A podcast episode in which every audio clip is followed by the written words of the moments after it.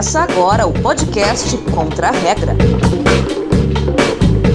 Muito obrigado a você que deu play no Contra a Regra. Estamos chegando para mais uma semana, 19 episódio do nosso podcast. Eu sou Gustavo Chagas e estou acompanhado de Alessandro de Lorenzo.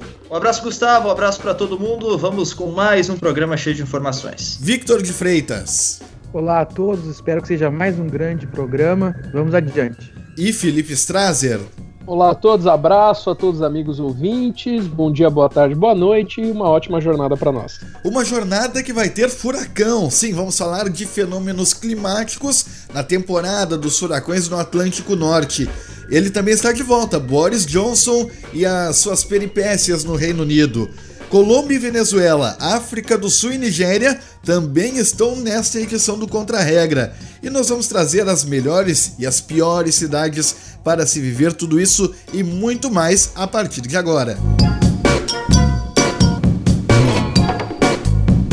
E de imediato nós começamos esta edição do podcast Contra a Regra, tratando de um dos principais assuntos da semana, o furacão Dorian, que passou pelo Atlântico Norte e causou muitos estragos nas Bahamas. Até agora, pelo menos 20 pessoas já morreram e o número pode aumentar, uma vez que as equipes de resgate ainda não conseguiram acessar todos os locais das ilhas dificultando o trabalho das operações. Também não foi possível contabilizar o tamanho dos estragos até agora. O furacão Dorian chegou nas Bahamas com categoria 5, que é a maior de todas da escala que mede a intensidade dos furacões.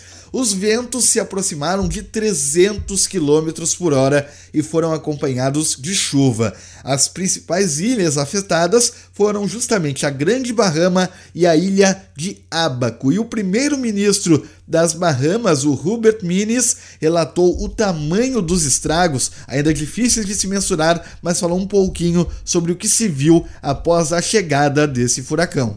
The initial reports from Abaco is that the devastation is unprecedented and extensive. They are deeply worrying. The images and videos we are seeing are heartbreaking. Many homes, businesses, and other buildings have been completely or partially destroyed. Aí o primeiro-ministro relatando a destruição, por enquanto vista apenas nos vídeos que as pessoas enviaram para as autoridades e falando da dificuldade que se tem na, após a passagem deste fenômeno climático, senhores. Chega nessa época, a situação fica complicada no Atlântico Norte, ilhas do Caribe, proximidades dos Estados Unidos. É, pois é, né, Gustavo? Uma estreia de, dessa temporada de furacões já com um dos mais fortes, né? Pelo menos nas Bahamas atingiu o país, já foi confirmado. Foi o maior de todos os tempos. Não se tinha, pelo menos na história recente, registro de nenhum fenômeno climático que chegou com a força que o Dorian chegou por lá. Estimativa de 13 mil casas parcialmente ou totalmente destruídas, Uh, o, o, próprio primeiro-ministro falou dos vídeos que estão de cortar o coração, vídeos, fotos dos estragos. A gente trouxe, a gente colocou algumas imagens uh, nas nossas redes sociais do Contra-Regra, se você quiser conferir. E, e, realmente é uma força assustadora o tamanho dos estragos, o que isso causou dentro do norte do país, principalmente foi, foi muito grande, foi muito grave. A ONU, por exemplo, está estimando que 70 mil pessoas precisam de ajuda humanitária no país. E é claro que as Bahamas, como nação, ela não tem condição de ajudar, de se reconstruir sozinha. Vai precisar de ajuda. Inclusive, tem alguma ajuda chegando. A Guarda Costeira dos Estados Unidos, por exemplo, enviou aviões e helicópteros para auxiliar no resgate às vítimas na região, só que essa operação está muito no início, como você mesmo disse, são tantos estragos que em alguns pontos ainda é impossível chegar. O, o que me chamou a atenção no, na fala do primeiro-ministro foi o que ele falou sem precedente, que foi uma coisa sem precedente que foi vista uh, ah, para um país, né, de uma região que está acostumada com fenômenos como furacões, tufões e esses fenômenos mais agressivos quando ele fala em sem precedentes e nunca visto dessa maneira, é que a coisa pegou muito pesado. O Alessandro falou em 70 mil né, pessoas atingidas por uma população de 400 mil habitantes. Imagina quase um, um quarto da população de um país inteiro sendo atingida por esse fenômeno. Uh, um país que vive do turismo. E vamos lembrar que, bom, nós estamos no, no verão ainda no hemisfério norte, então é, né? As praias da Bahama cheia. Uh, um país que vive do turismo, um país que vive das suas praias e, e vai ter que se reerguer. Né? De novo, de uma maneira pesada, foram pelo menos 20 mortes nas Bahamas, o que é trágico já, né? Uma morte já seria trágico, 20 mortes, milhares de desabrigados e toda ajuda para eles, obviamente, né? É necessária, que nós estamos falando, um país pequeno, país que não tem força, país que vive do turismo. Como é que vai se reerguer, né? É um e não tem o que fazer, né? É, e só para aproveitar o que o Felipe falou do turismo, 60% da economia das Bahamas é, é, é, é turismo. É, é um, claro, tá dentro do Caribe, então são praias muito procuradas por turistas e a expectativa do governo, pelo levantamento que foi possível ser feito até agora, ele pode ser maior ainda, é que quase 15% do total de quartos de hotel que existam no país foram severamente atingidos. E aí existe uma grande expectativa de se antes do início da alta temporada, ainda desse ano, em dezembro, se vai se conseguir reabrir pelo menos parte delas. A expectativa é que sejam necessárias uma ou até duas temporadas para que o serviço seja restabelecido. Isso é um impacto econômico dentro das Bahamas gigantesco. O Felipe comentou sobre a incidência deste tipo de fenômeno na região do Caribe, Atlântico Norte, chegando muitas vezes próximo dos Estados Unidos. E nós conversamos com a meteorologista Estael Cias. Ela trabalha na Metsul, que é uma empresa que faz o acompanhamento do clima e das condições do tempo, não só no Brasil, mas também em várias regiões do mundo. Eles analisam é o trabalho da Metsul. E a Estael explica justamente por que, que os furacões ocorrem quase sempre nesta época do ano e com mais força na região do Atlântico Norte e do Caribe. Os furacões podem ocorrer em qualquer época do ano, naquela região do Caribe, no Atlântico Norte, mas mais de 97% das atividades tropicais se dão justamente neste período de junho a novembro. Lá no hemisfério norte, esse é o período de verão e início do outono, e justamente o aquecimento no, no continente, o ápice acontece nos meses de verão, mas as consequências no oceano ainda se estendem uh, até o outono. E o que forma os furacões é justamente o mar mais aquecido, e portanto, portanto, preferencialmente nesse período de junho a novembro, há maior incidência de furacões, cuja maior incidência é justamente no mês de setembro, justamente para reunir as condições especiais do oceano mais quente, na atmosfera em altitude, acima de 10 km o vento é calmo, então essas condições são as necessárias para que haja a formação de furacões. Essa época do ano pelo menos de 4 em 4 anos, coincide com as eleições nos Estados Unidos. E o furacão às vezes se torna um tema político. Em 2012, ocorreu o furacão Sandy no Atlântico Norte também, focado na região nordeste dos Estados Unidos, imediações de Nova York e Nova Jersey. E naquela ocasião estava um período eleitoral, Barack Obama contra Mitt Romney, e o Barack Obama, que não estava tão bem naquela época, era uma eleição equilibrada, relativamente equilibrada, conseguiu popularidade justamente porque atuou de forma forte no auxílio às vítimas do furacão que atingiu Nova York e Nova Jersey. Também teve o impacto do furacão Katrina. Esse não foi em ano eleitoral, foi em 2005 e causou o um efeito negativo, o contrário que provocou no governo Obama. O governo Bush em 2005 foi muito criticado pela demora na atuação para ajudar as vítimas do furacão Katrina, que dessa vez foi no sul dos Estados Unidos, na região de Nova Orleans, estado da Louisiana, que nós falamos alguns programas atrás. Furacão não é só clima, também afeta a política, afeta a economia, afeta o turismo, como disse o Alessandro, e preocupa, claro, pela questão de saúde e a vida das pessoas. E uma outra coisa, talvez fugindo um pouco, mas que me vem à cabeça quando eu penso, quando eu vi o fato de que esse furacão foi acima da expectativa, que é o maior da história, é se de alguma forma ele não está relacionado com a mudança climática que alguns estudiosos uh, anunciam, né? Se será que de fato não há uma, uma, uma, mudança que provoque um aumento nesses furacões, causando ainda mais perigo para as pessoas? Não, é, é então, Vitor, eu acho assim que é uma pergunta que vai ficar no ar, né? Porque nós, nós não estamos conseguindo quantificar o impacto que mudanças estão ocorrendo agora, né? Pode ser realmente que isso piore o, o, os furacões, que piore uh, esses eventos, esses fenômenos, que a gente tenha mais frequência de fenômenos no nível mais alto de periculosidade, nós não sabemos. Mas não é uma hipótese, talvez seja descartada. Até porque quando a gente fala de mudança climática, mudança no planeta, a gente está vivendo essa mudança, né? Então, Felipe... quando é que vai, quando é que nós vamos ver tudo isso acontecer? Quais são os impactos? É, é uma questão de se perguntar mesmo. Até nos Estados Unidos, que tem aquela questão do a época dos furacões, dos tornados no meio oeste americano.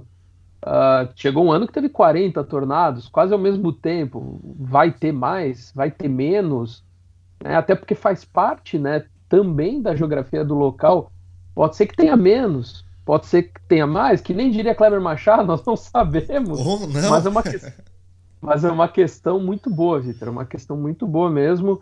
Uh, que se estão preparados né, para isso. Felipe levantou outra bola e eu vou cortar que é a questão da intensidade, da força dos furacões. O furacão Dorian, que atingiu Bahamas nas últimas semanas, foi classificado como categoria 5, que é a mais alta nas medições oficiais. Mas como se mede? Justamente, como é que se faz esse trabalho de saber a intensidade de um furacão? A Estael Cias, de novo, nos ajuda a entender essa questão. A escala Saffir-Simpson é uma escala que define as categorias do, do furacão. São cinco categorias, começando pela 1 a mais fraca, indo até a 5, a, a categoria mais intensa. E essas categorias elas definem principalmente a velocidade, são definidas pela velocidade uh, do vento gerada pelo furacão. Então vai de 119 a 153 km por hora, por exemplo, a categoria 1, e a categoria 5 acima de 249 km por hora. Além disso, também há uma estimativa, uma correlação relação aí da intensidade do vento com o nível da pressão atmosférica no seu núcleo, mais baixa a pressão atmosférica, mais intenso, e também o potencial de gerar ondas e excesso e chuva excessiva também associada à potência uh, dessa de cada categoria do furacão. Bom, a diferença básica, a tempestade tropical é uma é um estágio antes do furacão, porque a tempestade tropical, o nome tropical está associado ao mar mais quente, é um sistema de baixa pressão atmosférica que tem a sua base no oceano mais mais quente, diferente, por exemplo, de um ciclone extratropical que é gerado pelo contraste de temperatura. O tornado é um fenômeno também devastador, mas ele não tem o seu nascimento no, em águas quentes. O tornado ele, desce, ele é descendente de uma nuvem de temporal, uma cumulonimbus, e o ciclo de vida é de questão de minutos. A área de atuação também é muito pontual, muito localizada, na medida em que um furacão nasce no oceano e a sua área de, de atuação pode chegar a milhares de quilômetros. Então são fenômenos que ambos têm uma coluna de ar giratória, mas são fenômenos completamente diferentes.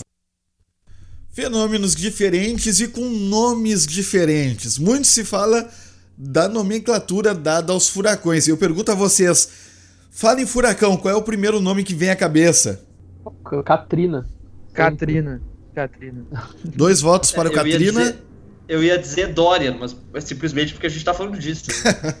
o Alessandro não foi nada criativo, não buscou na memória o meu também é o Katrina, aquele furacão de 2005. O Ivan teve um tempo atrás, não teve?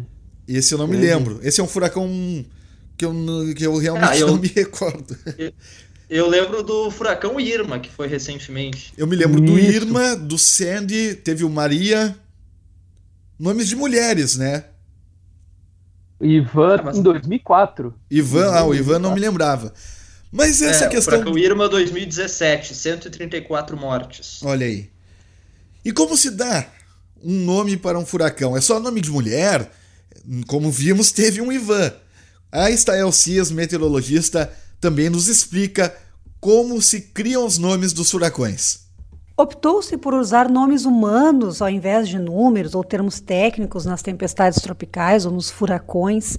Uh, por se considerar mais fácil da população gravar esses nomes e também evitar confusões na hora da emissão de alertas. Tem várias curiosidades em relação a isso. A lista de furacões ela é organizada a cada ano em ordem alfabética, alternando nomes masculinos e femininos. Vai depender de quantos furacões tiverem naquele ano para ver até que letra uh, do alfabeto uh, vai ser seguida. E os nomes são diferentes para cada região do, do, planeta. Na Ásia existe uma lista, na, na região da, da América do Norte existe outra lista, então para cada região tem um, uma lista diferente de nomes de furacões. E mais, uh, essas listas elas são recicladas a cada seis anos e muitas vezes, na verdade, até de um ano para outro, porque se tem um furacão de categoria 5 muito destrutivo, aquele nome, provavelmente Dorian vai ser aposentado e não será usado numa nova lista posteriormente, justamente para não ter uma referência a uma situação trágica que já aconteceu, como foi o furacão Andrews, o furacão Irma.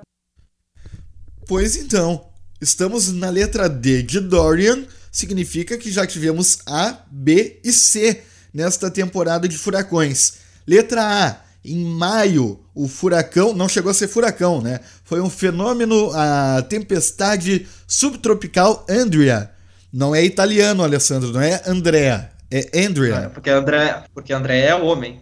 Pois é, nesse é uma mulher. Depois o furacão também não foi furacão, eu tô pela força do hábito, o fenômeno, o Barry, que foi registrado em julho. Em agosto, antes do Dorian, foi também registrado o furacão, que também não é furacão, eu estou repetindo, mas não é furacão, foi o Chantal. Aí sim, o furacão, furacão mesmo, o Dorian, e logo depois, ainda em agosto, o Erin, ou a Erin. E os próximos da lista, o Fernand e a Gabrielle. E tem o Juliette também. Também tá na lista?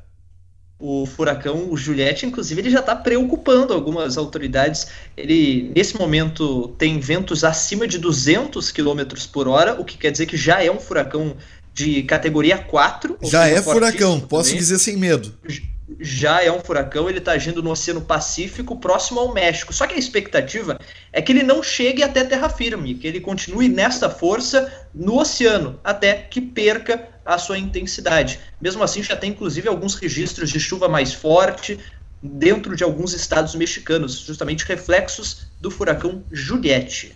O Brasil. E eu só queria, deix... eu só queria deixar um registro de nome, já que nós ainda estamos nos nomes. Em 2004, o grande ciclone, né, que foi um grande ciclone que atingiu o Brasil, o ciclone Catarina, que atingiu o Brasil. Provavelmente, acho que é um dos primeiros desses eventos atingiu o Brasil, ciclone Catarina. Exatamente, eu ia falar disso. O Brasil teve o seu ciclone, não foi um furacão, também foi extratropical, porque justamente foi abaixo dos trópicos, entre o Rio Grande do Sul e Santa Catarina. E tem mapas legais na internet. Um deles é o mapa que tem o traçado de cada furacão, cada tornado, cada fenômeno climático que cruzou o mundo. A região dos Estados Unidos, do Golfo do México, do Caribe é toda rabiscada pelos traçados dos furacões e tem uma pequena linha justamente no sul do Brasil, o ciclone extratropical Catarina, que atingiu a região no ano de 2004, como lembrou o Felipe. Expresso contra a regra. Ele está de volta. Boris Johnson continua causando confusão na Inglaterra, no Reino Unido, Felipe Strasser. Exatamente. O primeiro-ministro britânico Boris Johnson já não sei, mas para mim já virou uma figura folclórica e carimbada, né? Figurinha carimbada aqui no Contra-Regra, porque esse cara não dá descanso para ninguém. E pior para os britânicos, não tá dando descanso nenhum para eles. Uh, Boris Johnson, que é, foi um dos, uma das principais vozes, nós já comentamos isso, a favor do Brexit, assumiu depois da Theresa May com o discurso de vamos sair mesmo do Reino Unido, nós votamos para sair, do Reino Unido, perdão, da União Europeia, nós votamos para sair, temos que sair. O problema é que ele vai acumulando uma derrota atrás da outra, principalmente, né, por ser uma proposta, digamos, é uma proposta pesada e o jeito dele, ele não tem. Parece que não tem nenhum trato com a política, com as pessoas. Ele quer falar o que ele quer. Numa dessas, ele sofreu duas derrotas terríveis. Uma delas foi perder a maioria no parlamento. Um deputado conservador abandona o partido, muda para o outro lado, não mudou para o outro lado exatamente, né? Para os trabalhistas, foi para os liberais. Por causa desse abandono, o Philip Lee deixou que ele deixou a, bancada, a bancada dos conservadores e foi sentar ao lado dos liberais democratas. Agora o, se inverteu no parlamento, os conservadores com 321 uh, ah, cadeiras contra 322 da oposição. Ou seja, o que o Boris Johnson quiser aprovar, digamos assim, ele não aprova por si só. E, com isso, o parlamento britânico votou que não se pode mais sair, não ocorrerá o Brexit sem acordo. Uma votação que Boris Johnson perdeu no parlamento. E, e depois disso, ele também sofreu outra derrota. Agora, pelo texto, o, o, o Premier ele tem até 19 de outubro para convencer, convencer o parlamento a aceitar uma proposta para separação. Senão, ele, ele vai ter que pedir lá em Bruxelas, né, para prorrogar esse prazo até janeiro de 2020. Além disso, o primeiro-ministro vem sofrendo as derrotas internas no Partido Conservador, como membros deixando o partido, não só no parlamento britânico, são pessoas com cargos altos no partido, em, em digamos, câmaras regionais. Né? Nós já comentamos semana passada no principal nome conservador na Escócia, e agora vem essa: o primeiro-ministro não tem mais maioria no parlamento, o parlamento está para votar uma moção de repúdio e de, de, de, descrença nele. O que pode acontecer? Ter que convocar novas eleições e Boris Johnson já não. Uh, já não diz mais que não vai ter novas eleições, ele já até admite que pode haver novas eleições gerais. Isso quer dizer, ele pode perder o cargo dele. Nós já vimos isso acontecendo com o, o Cameron, que tentou se fortalecer e acabou se dando mal. Teresa May a mesma coisa. Portanto, assim, enquanto ele continua jogando falando que não vai ter acordo, ele vai perdendo o apoio dele no parlamento, ele vai perdendo a, a mão do Partido Conservador, e isso pode acarretar simplesmente numa nova eleição e, no meio de tudo isso, o que vai ser do Reino Unido, o que vai ser desse acordo do Brexit, que ninguém mais está sabendo nada. É, talvez a gente tenha um, um, um, mandato relâmpago, né? Pelo menos é o que parece de Boris Johnson, porque ele, ele assumiu agora e já parece que agora mesmo vai cair. Perdeu totalmente o apoio do parlamento, tem se comportado aí, como o Felipe falou, de uma forma bastante controversa e no momento que você já tem uma cisão muito grande e que a oposição acaba tomando conta das ações dentro do parlamento, esse tipo de atitude, de não congregar, na verdade, separar ainda mais, escancar ainda mais a, a força uh, da oposição nesse caso. Ele perdeu, perdeu a mão completamente. Eu acho que é uma questão de tempo para ele perder, inclusive, o cargo. Eu ia falar que o Boris Johnson está tendo atitudes pouco republicanas só que não ia se encaixar bem porque o Reino Unido não é uma república, é uma monarquia. Mas o que eu quero dizer é que ele anda escorregando, anda faltando com o decoro, não é mesmo, Felipe? Isso mesmo. É, é, Boris Johnson, no meio desse clima de tensão, para quem não conhece o parlamento britânico, é muito diferente do Brasil, em que né, nós temos o nosso presidente da República que fica em seu escritório, né, no Palácio do Planalto, Palácio da Alvorada, e raramente vai ao, ao Congresso o primeiro-ministro é um membro do Congresso, ele está lá diariamente quase e ele discute com os parlamentares. E numa dessas, numa disputa, numa, numa discussão com os parlamentares de oposição, Boris Johnson usou palavrões, fez comentários sexistas e chegou a chamar o líder da oposição do Partido Trabalhista, Jeremy Corbyn, de frangote, e nós temos o áudio disso. There's only one chlorinated chicken that I can see in this house, and he's on that bench. Will he confirm? Eu não sei o que é melhor nesse áudio. Se é o sotaque, o sotaque britânico já é legal, só que dito dessa maneira um tanto exagerada fica mais divertido ainda, ou se é a gritaria no fundo. A gritaria. É, eu, eu, votaria na Fala. reação. A reação do público, né, da plateia, nesse caso, é espetacular. E, e é muito interessante para quem quiser ver o vídeo também das discussões no parlamento, que é uma discussão frente a frente. Quer dizer, o primeiro-ministro Boris Johnson ele levanta para ter a palavra, ele fala no microfone, aí ele senta para a resposta do Jeremy Corbyn, que está à frente dele, levanta e usa o microfone que está imediatamente à frente. Ou seja, é cara a cara mesmo, é uma discussão mesmo. Tem um livro, eu não li o livro, mas já li sobre ele, até no Portal Nexo, que é um bom site que fala da arquitetura dos parlamentos.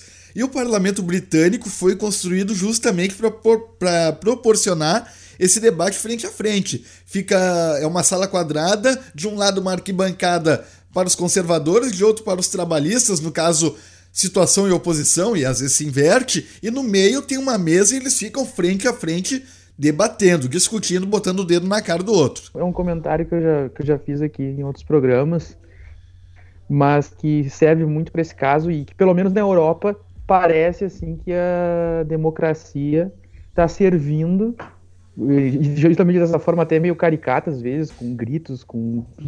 Às vezes parece a casa da mãe Joana, a democracia não só europeia, mas parece assim que a democracia na Europa está tá servindo para conter os avanços radicais, assim, tanto na Inglaterra, nós tivemos agora o caso da Itália também, vamos ver agora no desenrolar da coisa. Né? E até para finalizar aqui o nosso papo Brexit, muito boa colocação do Victor, eu acho que na Europa, uh, muitos lugares a gente tem essa, essa coisa mais direta do embate, o embate democrático, e até com uma forma, né, a gente vê o Parlamento Britânico, quem tiver interesse pode entrar no canal do YouTube do Parlamento Britânico, toda semana o primeiro-ministro vai no parlamento e responde pergunta dos parlamentares, posição, oposição, situação, de tudo, responde cara a cara. E é, é muito bom isso. Então, assim, a, o cara tem a dúvida, quer, quero cobrar o primeiro-ministro de tal ação, não precisa nem ser Brexit, pode ser qualquer assunto, ele fala na cara do primeiro-ministro. E todo mundo assiste é divertidíssimo e é uma lição de democracia que um país que tem um parlamento há quase 900 anos faz, né? There's only one chlorinated chicken that I can see in this house and he's on that bench. Will he confirm again? Will he confirm? Que Deus tenha misericórdia dessa nação. Pois é, seu Eduardo Cunha, vamos agora trazer o assunto para uma democracia muito mais próxima da sua. Ou para. É, para uma democracia e para outra não sei nem que palavra usar. Colômbia e Venezuela, Victor Freitas. Isso mesmo. Uh, nesse momento, há um clima de clara tensão entre Colômbia e Venezuela, países aqui próximos ao Brasil. Uh, um dia após o governo chavista declarar alerta laranja na fronteira com a Colômbia e mobilizar militares para a região, mandando realizar um exercício que vai do dia 10 de setembro até o dia 28 de setembro, um exercício militar, o chanceler da Colômbia, Carlos Trujillo, afirmou que o país está pronto para defender a sua soberania. Nós temos um áudio do chanceler e aí vai. E é uma ameaça que se refleja em que se abre o território de Venezuela para a ação de grupos narcoterroristas colombianos contra cidadãos e interesses colombianos. É uma ameaça que se refleja en las malas acciones permanentemente de ese gobierno que crean situaciones de crisis. Es una amenaza que tiene que ver no solamente con Colombia, sino con la estabilidad y la tranquilidad en la región. A crise entre os dois países começou com uma troca de acusações quando Maduro acusou o governo colombiano de querer conflito entre os dois países, acusando de, de que a Colômbia queria invadir a Venezuela. Teve inclusive um episódio durante a crise no, estou, no estopim da crise humanitária na Venezuela, em que a Colômbia foi acusada de tentar invadir através de um caminhão de ajuda humanitária a Venezuela. Nós temos uma sonora do Maduro falando sobre essa hipotética uh, tentativa de provocar conflito. He ordenado al comandante estratégico operacional de la Fuerza Armada Nacional Bolivariana y a todas las unidades militares de la frontera declarar una alerta naranja frente a la amenaza de agresión de Colombia contra Venezuela e iniciar el 10 de septiembre hasta el 28 de septiembre los ejercicios militares, soberanía y paz en toda la frontera occidental de Venezuela, desde el Zulia, el Táchira, Apure y Amazonas. Além disso, teve a declaração do presidente da Colômbia, Ivan Duque, que acusou o, mandato, o presidente Maduro de apoiar o braço das Farc, que haviam anunciado o retorno da luta armada na última semana, conforme nós havíamos informado. Esse braço armado das Farc foi, estão sendo acusados de um ataque a um veículo blindado que terminou com a morte da candidata a prefeita do município de Soares, Karina, Karina Garcia, e além dela, outras cinco pessoas morreram na ocasião. A última informação que nós temos é que o governo Maduro, além de mandar o exercício militar por a fronteira com a Colômbia, uh, implantou um sistema de mísseis de defesa antiaérea nessa fronteira. Além disso, para entender bem o que está acontecendo por lá, é preciso entender esse conflito que há entre o, o governo venezuelano, não só com a Colômbia, mas com o governo norte-americano. Né? Desde que, acho que desde do, de meados do século XX para cá, a influência dos Estados Unidos na Colômbia é muito forte e, além disso, ajuda os interesses dos, dos Estados Unidos dentro da Venezuela, que é uma das maiores detentoras de petróleo do mundo. E e aí mistura esse fato de que dos interesses americanos e do fato de que o governo da Venezuela não mais é um governo plenamente democrático, nós temos aí um camburão aí, um caldeirão fervendo com uma ameaça de conflito bem possível assim para o futuro. É, e a gente tem que aguardar agora quais que vão ser as reações fora das declarações né, dos dois países, quais que vão ser as, as reações na prática, movimentações na prática. A, as afirmações do, do governo de Nicolás Maduro, do governo venezuelano, são, são fortes, enfim, mobilizar militares para a fronteira, defesa antimísseis, parece que ele está se preparando e que ele acredita mesmo em um conflito com a Colômbia. Por outro lado, o governo de Ivan Duque, o governo colombiano, ele teve uma postura pelo menos mais madura, e aí vai o trocadilho, ele foi mais maduro diante de Nicolás Maduro, uh, afastando essa possibilidade. Uh, o que, que, será que vai acontecer? A gente espera, e até o Victor comentou, tem toda essa pressão dos Estados Unidos por trás do governo colombiano, mas tudo que a América do Sul não precisa neste momento é de uma guerra, né, de um conflito aberto. A gente já tem uma situação muito triste na Venezuela, a gente já tem uh, um monte de outros problemas dentro da, da, América do Sul. A gente tem protestos na Bolívia contra o governo de Evo Morales, que também é acusado de não ser uma democracia tão democrata assim. A gente tem a crise na Argentina, o Brasil não anda tão bem das pernas também. O Paraguai tem problemas com o presidente uh, por lá.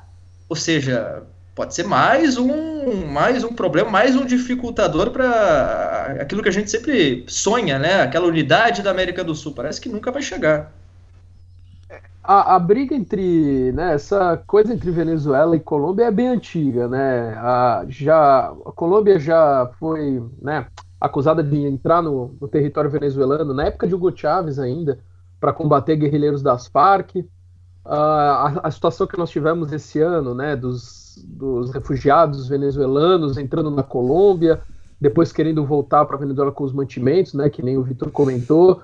Eu acho que assim uh, é sempre uma situação perigosa por ali, mas a, a postura da Colômbia, a, a, postura da Colômbia sempre foi mais para trazer para um, pera aí, calma aí, não é bem assim, né? E o até na época do Hugo Chávez era é, tinha aquelas provocações, mas sempre assim, o Maduro sobe o tom. E a gente já viu que o Maduro subindo o tom muitas vezes e muitas vezes só subiu o tom. Né? Não, não, não fez mais. Eu acho assim, ó, tenho a acreditar que dificilmente aconteça alguma coisa, né? Porque até porque o, o, nós temos mecanismos, né, de arbitragem internacional, nós temos o mundo olhando, é meio complicado. A Venezuela está muito pobre, é, Uh, o nível de vida lá caiu bastante. A Colômbia vem se estruturando um processo de paz, né? Que começou desde a época né, do. Nós falamos né, do, do, do, tráfico da cocaína, depois foi para as Farc e a Colômbia sempre buscando a paz. Então, assim, uh, é uma coisa desnecessária, né, totalmente desnecessária. Não, não sei se a, realmente a Venezuela está protegendo uh, esses novos guerrilheiros das Farc, se a Colômbia está jogando com a torcida. Mas assim, não precisamos disso, né? não acho que seja do interesse de nenhum dos lados. O Maduro jogou aquela carta que muitos países jogam, se vê muito isso na Ásia, né? Estados Unidos faz isso, Rússia, China também. Vamos fazer exercícios militares. Né? Aquela jogada assim, vamos fazer exercícios militares. Espero mesmo que só sejam os exercícios militares para falar, ó, fizemos alguma coisa, mas não fizemos nada. Esperamos que seja assim, até porque são nações irmãs, se a gente for falar na bem da verdade, são nações irmãs juntamente com o Equador. E se conflito um pouco é bobagem, também tem conflito na África entre Nigéria e África do Sul, Alessandro? É um conflito que se formou aí na última semana com força, um conflito econômico, mas também um conflito social dentro da África do Sul que, claro, historicamente fica marcada pelo apartheid, por todo esse conflito social e racial que já existiu no país, e agora um outro movimento com muita violência, marcado aí nesta última semana por ataques a várias lojas nas cidades de Pretória e também em Joanesburgo, que acabou, que acabou com a morte de sete estrangeiros, e foram justamente esses estrangeiros que foram os alvos desses manifestantes. A explicação, pelo menos por parte do governo da África do Sul, ainda não há uma explicação. Eles disseram que eles estão investigando o que, que teria iniciado, motivado essas manifestações tão violentas. 400 pessoas foram presas, só que o clima ele não amenizou por lá não. E aí teve reações. Por quê? Alguns especialistas eles estão tentando entender o que está acontecendo e eles dizem que é um descontentamento muito grande da população sul-africana em relação ao alto desemprego no país e também uma frustração com as limitadas oportunidades econômicas e por isso eles estariam descarregando esse sentimento contra estrangeiros.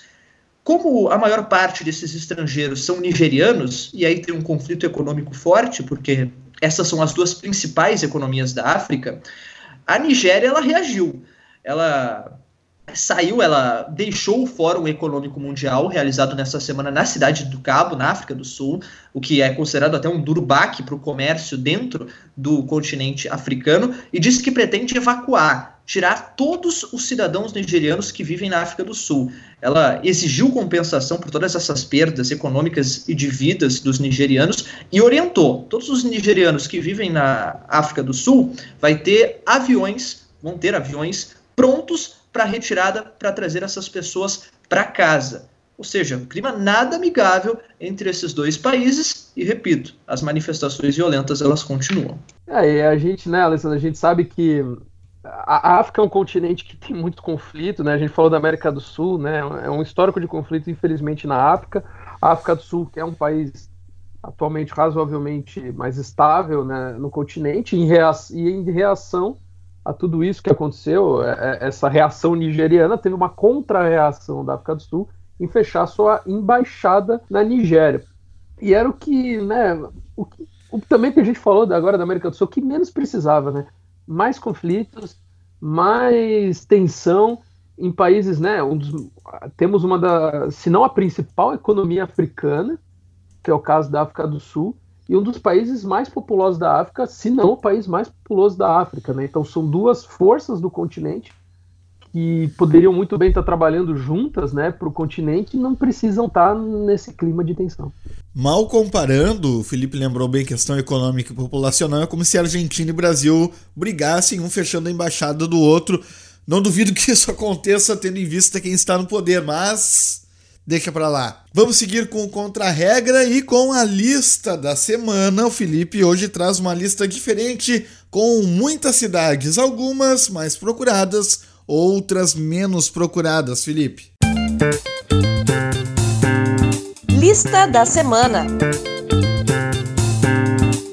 É isso aí, Gustavo. É o The Economist, a revista The Economist lança anualmente o seu ranking, né, das cidades das melhores e piores cidades para viver no mundo e levam uma série de fatores, né? Eles levam uma série de fatores em consideração, como a estabilidade da cidade, do país, os serviços de saúde, cultura e o meio ambiente, a educação e a infraestrutura da cidade. Eles vão lá, coletam dados de mais de 140 cidades do mundo, grandes cidades do mundo, principalmente capitais e tudo, e soltam uma lista das cidades, das melhores cidades para morar e das piores cidades para morar. Nós não estamos falando de IDH.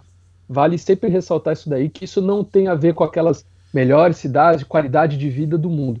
Não é isso que o ranking da The Economist leva. Ela leva em conta outros fatores para falar essa cidade é boa para viver. Não quer dizer que tenha quali aquela qualidade de vida, mas acaba sempre sendo uma ligada à outra, praticamente, justamente porque são países que que tratam bem seus cidadãos e têm uma qualidade de vida boa, uma infraestrutura boa, uma saúde boa. Felipe, Nós vamos começar. Vou, vou te propor uma questão. Começa da décima melhor cidade, vamos até a primeira E que rufem os tambores. Vamos manter um suspense. Vamos manter o suspense. Quem já viu nossas redes sociais sabe qual é a primeira cidade. Mas quem ainda não viu, vai saber essa lista toda agora. Vamos falar a décima melhor cidade para viver no mundo é a cidade de Adelaide, na Austrália. Cidade de Adelaide, no ranking de 0 a 100, 96,6, diria já o narrador do carnaval, 9,6. Essa é a nota de Adelaide, na Austrália, que vem seguida de uma cidade europeia, a cidade de Copenhague, não o chocolate, e patrocina nós se quiser, mas estamos falando de Copenhague, capital da Dinamarca, 9, é 96,8, quase dei uma de carnaval agora. a oitava melhor cidade para viver do mundo é Tóquio, a capital do Japão, 97,2 a nota. Acadêmicos é, Tóquio, de Tóquio, 97,2. Rumo a Tóquio, deixando essa hashtag. Não existia na época a hashtag Rumo a Tóquio, mas estamos aí. Quem é dos anos 90 já falou isso muito. E não chegou, como no meu caso foi que eu fui para Yokohama. Eu também fui para é... Yokohama. É, Yokohama, boas recordações. Ótimas. Do Penta, né? Agora... Estamos falando do Penta. Penta, nós estamos falando do Penta. Não tem nenhuma semelhança ser no mesmo gol tudo que nós estamos falando. No mesmo gol em Yokohama. Três eventos que aconteceram no mesmo gol. Mas estávamos falando de Tóquio e vamos agora com uma trinca canadense. A trinca canadense é Toronto, com 97,2 também. Vancouver, minha amada Vancouver, com 97,3. E Calgary, com 97,5 de nota. Depois, a quarta melhor cidade, a quarta melhor cidade para se viver no mundo é Osaka, no Japão, com a nota 97,7 de 100. Uma nota altíssima. E agora, Gustavo, vamos para o top 3. No top 3, nós temos duas cidades da Austrália e uma da Áustria. Não é para confundir. Duas da Austrália e uma da Áustria. Vamos para a terceira colocada, que é Sydney, que não é a capital da Austrália. É uma grande cidade na Austrália. Sydney, terceira colocada, 98,1. Depois, Melbourne, também na Austrália, grande cidade que tem a Fórmula 1, 98,4. E a primeira colocada, a melhor cidade para se viver, a mais é, que eles dizem livable em inglês, né, a melhor para viver, né, vamos traduzir assim, do mundo, é Viena, capital da Áustria, com 99,1%. É uma cidade quase perfeita, segundo a The Economist. É, chama atenção, né, os, os, os aspectos que foram levados em conta para se ranquear essas cidades e as notas que Viena recebeu. Ó, estabilidade, 100. Uh, ah, saúde, 100. Justo. Educação, 100. Infraestrutura, 100. E aí vem o problema da cidade. Cultura, 96,3. Cultura e meio ambiente. Logo Viena, meio né? ambiente, logo, isso. Logo Viena não ser, não ser sem em cultura, né? Cidade de... É, e a única que é... Se eu não me engano, Viena foi o principal polo cultural, acho que do século XIX, né? Ou é uma e a única que chega a, a, única que chega com nota 100 em cultura é Vancouver. Minha Canadá, Vancouver. Que é a sexta no ranking, porque ela deixa a desejar. Deixar a desejar é uma palavra tão forte, porque ela tem índices absurdos em tudo. em relação a Viena, ela deixa a desejar nesse quesito. Queria que Porto também é Alegre é deixasse a desejar nisso. É estranho também tu ficar pensando o que, que faz um só ser dois décimos melhor que outro, né? É complicado. Pois é. Aí, né? É aquela, Enquanto a é alegoria, aquela... a alegoria ela vem com alguns adereços mal colocados, o acabamento da é ala. Né? É aquela pena que caiu da, do, da fantasia da porta-bandeira. É ali. Ah, é. Quando é. chove, a pena ela fica um pouco mais pesada, né? E cai e a fantasia não fica completa. Gente, é, é, assim, ó, e agora, que o Alessandro falou, para chamar atenção mesmo, todas as cidades, as 10 melhores cidades, têm educação nota máxima. Então, assim. Coincidência? Que que pode exatamente levar a crer que talvez a educação tenha um peso, né, para uma cidade ser boa. Talvez. Vamos deixar essa pergunta no ar. E a saúde, tirando Copenhague com 95,8 em saúde, todas as outras cidades também com nota 100, nota máxima. Então, saúde e educação, digamos que são, é um problema assim que a gente fala um pouco em alguns países e que a prova está aí, né? Mas eu vou levantar uma questão. Eu, é, claro que isso é muito pessoal, mas a, cidade perfeita para se viver, na minha opinião, claro que ela tem que ter educação, ela tem que ter saúde, mas ela tem um outro quesito que é fundamental, que a é Roma. temperatura. Eu preciso. Ah, mas... Todas essas cidades aqui, elas são cidades, quase todas, na verdade, com um inverno muito rigoroso. E isso Olha, me dificulta muito. A solução é, é a Austrália. Olha, Alessandro, eu vou Aí eu prefiro o Caribe, entendeu? Vou discordar de ti. Que 30% dessas cidades não. Não, na verdade não. 40% dessas cidades não faz tão frio. Ah, vamos lá. Faz sim. Melbourne? Todas, todas canadenses são muito frias. Sim, mas tem três da Austrália, não? Vancouver não. Não? Não. Não faz um inverno de menos 30, menos 40 graus? Não, não Vancouver não, contrário. contrário. Eu fui no verão, peguei 40 graus ah, positivo. Mas, mas, aí é uma já é coisa é positiva. Também. Já não é bom também, já não é bom também. Tem praia, tem praia em Vancouver. Tem praia em Vancouver. Ah, ah mas já subiu no meu conceito, então. Mas, mas por exemplo, Copenhague, Copenhague na Dinamarca, deve ser uma cidade maravilhosa, mas quanto faz no inverno? Menos 153 não. graus? Pensa, não dá. pensa em Calgary. Tá bom. Calgary faz um frio desgraçado. Vancouver mas, que já foi sede das Olimpíadas de Inverno, né? Então não é tão pois... calor assim. Não, foi sede das Olimpíadas de Inverno, mas as provas que precisavam de montanha, de neve, foram na cidade de Whistler, a duas horas de Vancouver. Ah. Tá bom, defendeu bem, Felipe. Eu tava, ficaria tava em Sydney, na Austrália. E vocês aí, vai? Ah, difícil, eu... difícil. Eu senti, eu senti falta das cidades que eu tenho como referência, assim, que eu gosto. Que eu gostaria de conhecer, mas fazer o quê? fazer o quê?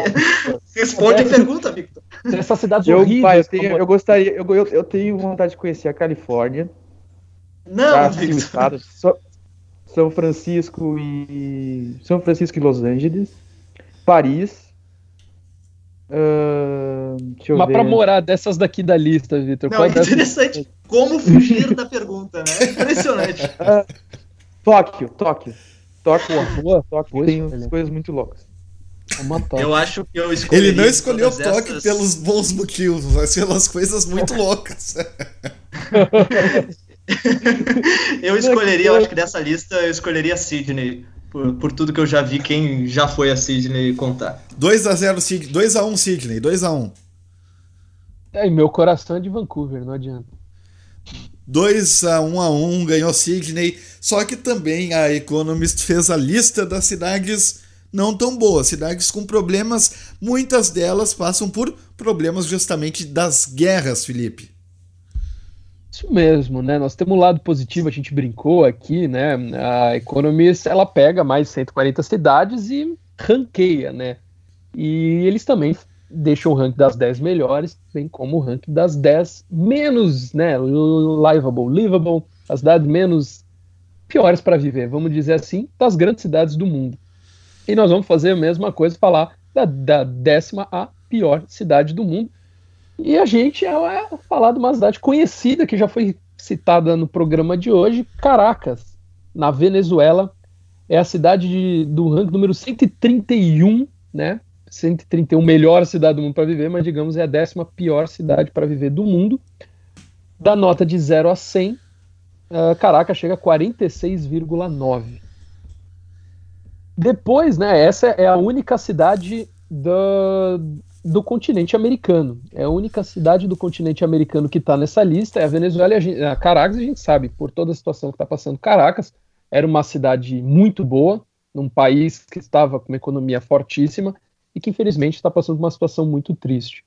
Depois de Caracas, nós temos a capital Argel. Argel, não, o Fux Argel, a capital da Argélia, com a nota 44.1. A gente percebe que as notas, quando baixam, baixam pra caramba. Diferentemente das cidades que estão lá em cima, que estão pau a pau, essa daqui tá bem abaixo. Eu já antecipo Depois... meu voto pelo nome da cidade, eu lamento. não tenho. Eu tenho um preconceito contra o nome dessa cidade. Depois, depois dessa, nós vamos para Duala, ou Duala, capital de Camarão. Nossa, perdão. 3, 2, 1. Depois nós vamos para Duala, Dualá, cidade de Camarões, que tem um ranking na posição 133 com nota 44. Com um destaque, vou só deixar um destaque muito negativo nela, que foi o que chamou a atenção. Em saúde, com apenas 25 pontos, é o pior índice que nós temos nessa lista. 25 pontos em saúde de 100. É triste para quem está lá. Depois vamos para Harare, no Zimbábue, com 42,6 pontos. Port Moresby, na Papua Nova Guiné, com 41 pontos. Em seguida, logo ali próximo, com 40,9 pontos, nós temos Karachi, no Paquistão. Depois, Trípoli, capital da Líbia, com 40,4 e as três piores cidades para se viver no mundo, segundo The Economist. Dhaka, em Bangladesh, com 39,2 pontos. Lagos, na Nigéria, também falamos da Nigéria agora. Nigéria com 38,5 pontos, com uma nota de estabilidade baixíssima, 20. E por último, não tão surpreendente, vou dizer assim, a pior cidade do mundo para se viver. É triste isso, mas não surpreende. Nós também, né, já comentamos algumas vezes, Damasco, capital da Síria, capital destruída da Síria por uma guerra civil terrível, com 30,7 pontos. É um cenário desolador. Dica contra a regra. Na última semana, o Contra a Regra trouxe uma novidade, a dica cultural, a dica contra a regra, e o Victor traz mais uma, lembrando os 80 anos da invasão nazista na Polônia, Victor. É, Gustavo, no último dia 1 de setembro, marcou-se os 80 anos da invasão nazista na Polônia. E hoje a gente fala de um livro que tem muito a ver com essa data. É o livro A Cor da Coragem, livro de 2016, lançado pela editora Valentina. Ele conta, em forma de diário, das vivências de um jovem polonês chamado Julian Kulski durante a invasão nazista na Polônia em 1939. Ainda que tenha sido relatado dia após dia, o diário foi escrito em 1945, dois meses após o final da guerra. Julian escreveu rememorando seguindo os conselhos de seu médico, que via, viu na escrita uma forma de Julian lidar com seu estresse pós-traumático. No diário, entre outras coisas, como a repressão uh, alemã e com seu toque de recolher na, em Varsóvia, Julia con Julian conta como após seus pais serem presos, o pai de Julian se tornara prefeito de Varsóvia, importante destacar, ele partiu para uma luta uh, armada, sendo preso duas vezes. Julian ressalta a importância da resistência uh, polonesa na guerra e afirma que ela foi, ela é muitas vezes esquecida em função da traição dos aliados que no pós-guerra, no pós-guerra entregaram a Polônia a Stalin.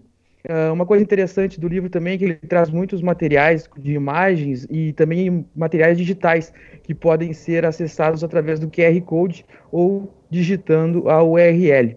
Uh, lembrando que uh, a resistência polonesa foi uma das mais fortes, a guerra na Polônia foi uma das mais fortes durante a guerra. A Polônia perdeu 20% da sua população e, entre eles, 3 milhões de judeus. Além do livro, a gente gostaria de destacar que o presidente da, da Alemanha, em solenidade no dia 1 de setembro, Frank-Walter Steinmeier, pediu desculpas pela invasão Alemanha na Polônia em uma cerimônia realizada em Varsóvia. A declaração foi dada no domingo, dia 1 de setembro, data da, de aniversário da invasão, que é tida como estopim da Segunda Guerra. Além disso, a Alemanha já havia anunciado, uh, via decreto, que pretende facilitar a concessão de cidadania alemã para descendentes da, de vítimas do nazismo. Isso muito em função de uma pressão de descendentes de vítimas do nazismo que estão na Inglaterra e que, com o temor do Brexit,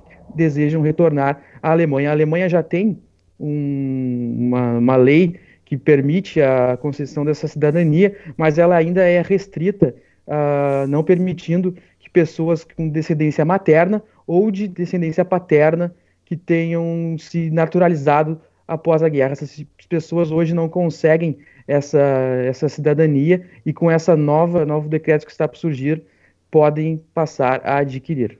Esse é nesse contexto aí de aniversário do início da guerra que a gente indica essa leitura do livro do Julian Kulski, que traz não só a guerra, mas traz esse olhar para um país que nem sempre é tido como protagonista da guerra e que teve uma luta muito forte contra esse regime tão cruel que foi o nazismo durante as décadas, fim da década de 30 e década de 40 do século 20. Nesse mundão.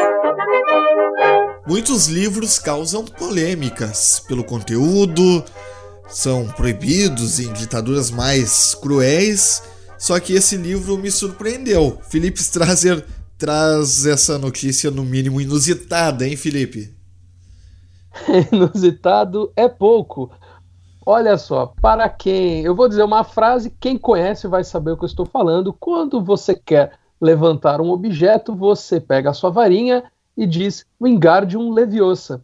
Em teoria, se você é um bruxo, você consegue levantar o objeto com a sua varinha. Estamos falando de quem? Estamos falando de Harry Potter o personagem da britânica J.K. Rowling, que conquistou milhões de corações no mundo. Seus livros são muito famosos, filmes, os fãs são muito fiéis e, falando em fiéis, por causa disso, uma escola católica no estado do Tennessee proibiu, não, proibiu e retirou todos os livros de Harry Potter que eles tinham na sua biblioteca. E o motivo, aí sim, Gustavo, é um motivo muito bizarro. O padre da escola, uma escola católica, tem um padre no controle. O padre decidiu que tem que tirar todos os livros de Harry Potter da biblioteca porque eles podem fazer com que o leitor conjure espíritos malignos.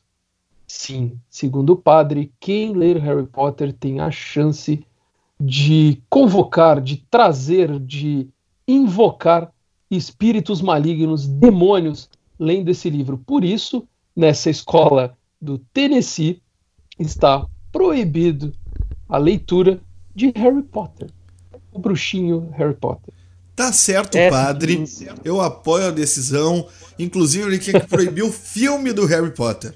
Eu, eu acho que da, na linguagem dos bruxos se diria que esse padre é um trouxa, né?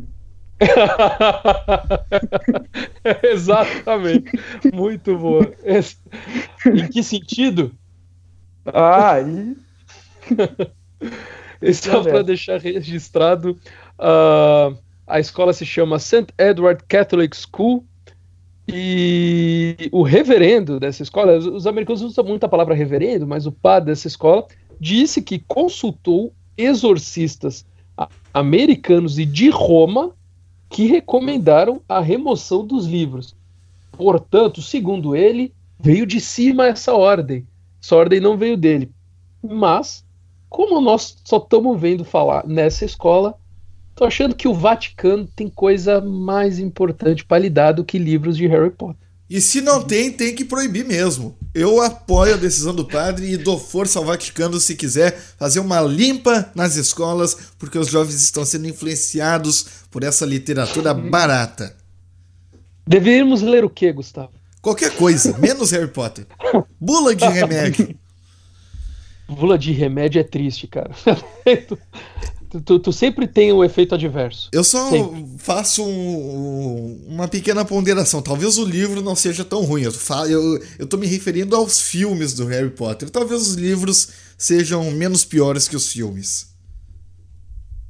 Os livros, os livros são é... muito bons, os livros são muito bem escritos. São, eles são assim livros que tu lê, sabe aquele livro que tu entra assim e tu, tu ele não é cansativo, sabe? Ela escreve muito bem a J.K. Rowling. Mas eu, eu só não li o último. Bom, se o livro não é cansativo. Saiu, Se o livro não é cansativo, já é um avanço, porque o filme é muito cansativo. Eu vi o primeiro, na verdade eu não terminei. Eu vi meia hora do primeiro, não aguentei. Nunca mais vi. Gustavo, tem aquela máxima, Gustavo. O livro é sempre melhor que o filme. Existem exceções, Harry Potter não é uma exceção à regra. os livros são melhores que o filme. Eu não li todos os livros, eu li até o quarto livro. E digo assim, dos filmes Eu li que até o quarto comparado- porque o padre da minha igreja proibiu o quinto. da minha escola. Sério? cara. Não.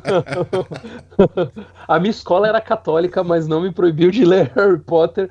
Tinha coisas mais importantes para fazer, principalmente ensinar os alunos português, matemática, geografia, do que proibir Harry Potter. Mas, Gustavo, os livros é bem melhor que o filme. Deixo claro isso. E vamos de um inglês para outro inglês. Abre aspas. E nós temos como grande personagem da frase da semana ele, o primeiro-ministro Boris Johnson, o primeiro-ministro britânico, que, em meio a todo esse impasse em relação ao Brexit, além de chamar o líder da oposição de frangote, como você ouviu nesse programa, também largou mais uma. I'd rather be dead in a ditch. Costs a billion pounds a month. It achieves absolutely nothing. What on earth is the point of a further delay? I think it's it's it's totally totally pointless. Foi ele mais uma vez reclamando, criticando a decisão da oposição de aprovar uma lei que impede o Brexit sem acordo. Ele é contra a possibilidade de pedir o prolongamento do prazo e disse no início dessa sonora que você acabou de ouvir: Eu prefiro estar morto em uma vala a prolongar o Brexit. É, seu Boris Johnson. Situação tá ficando complicada. E com a sua manifestação a gente encerra o 19 episódio do podcast Contra a Regra. Agradeço mais uma vez ao Alessandro de Lorenzo, Um abraço e até a próxima. ao Victor de Freitas Um abraço a todos, espero vocês até na outra semana. e o Felipe Strazer. Abraço, um beijo a todos os nossos ouvintes. Continuem nos acompanhando, deem sugestões, estamos aqui. Obrigado pela audiência. Muito obrigado pela audiência, muito obrigado a você que nos ouve aqui no Spotify, a você que nos segue no Twitter, no Facebook, no Instagram e também no portal contraregra.wordpress.com. Ficamos por aqui, até semana que vem, tchau!